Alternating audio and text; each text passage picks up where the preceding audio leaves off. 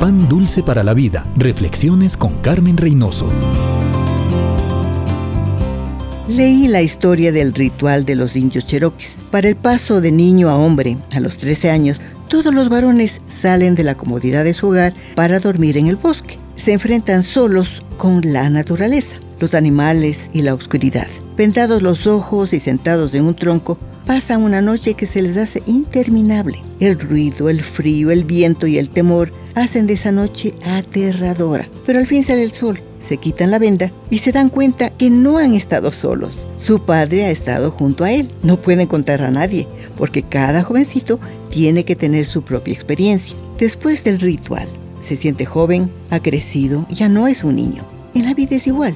Dejamos de ser niños, temerosos, cuando reconocemos que tenemos un Padre amoroso que siempre está a nuestro lado. Si Él está con nosotros, la oscuridad, los ruidos de la vida ya no pueden hacernos daño. Pan dulce para la vida. Reflexiones con Carmen Reynoso.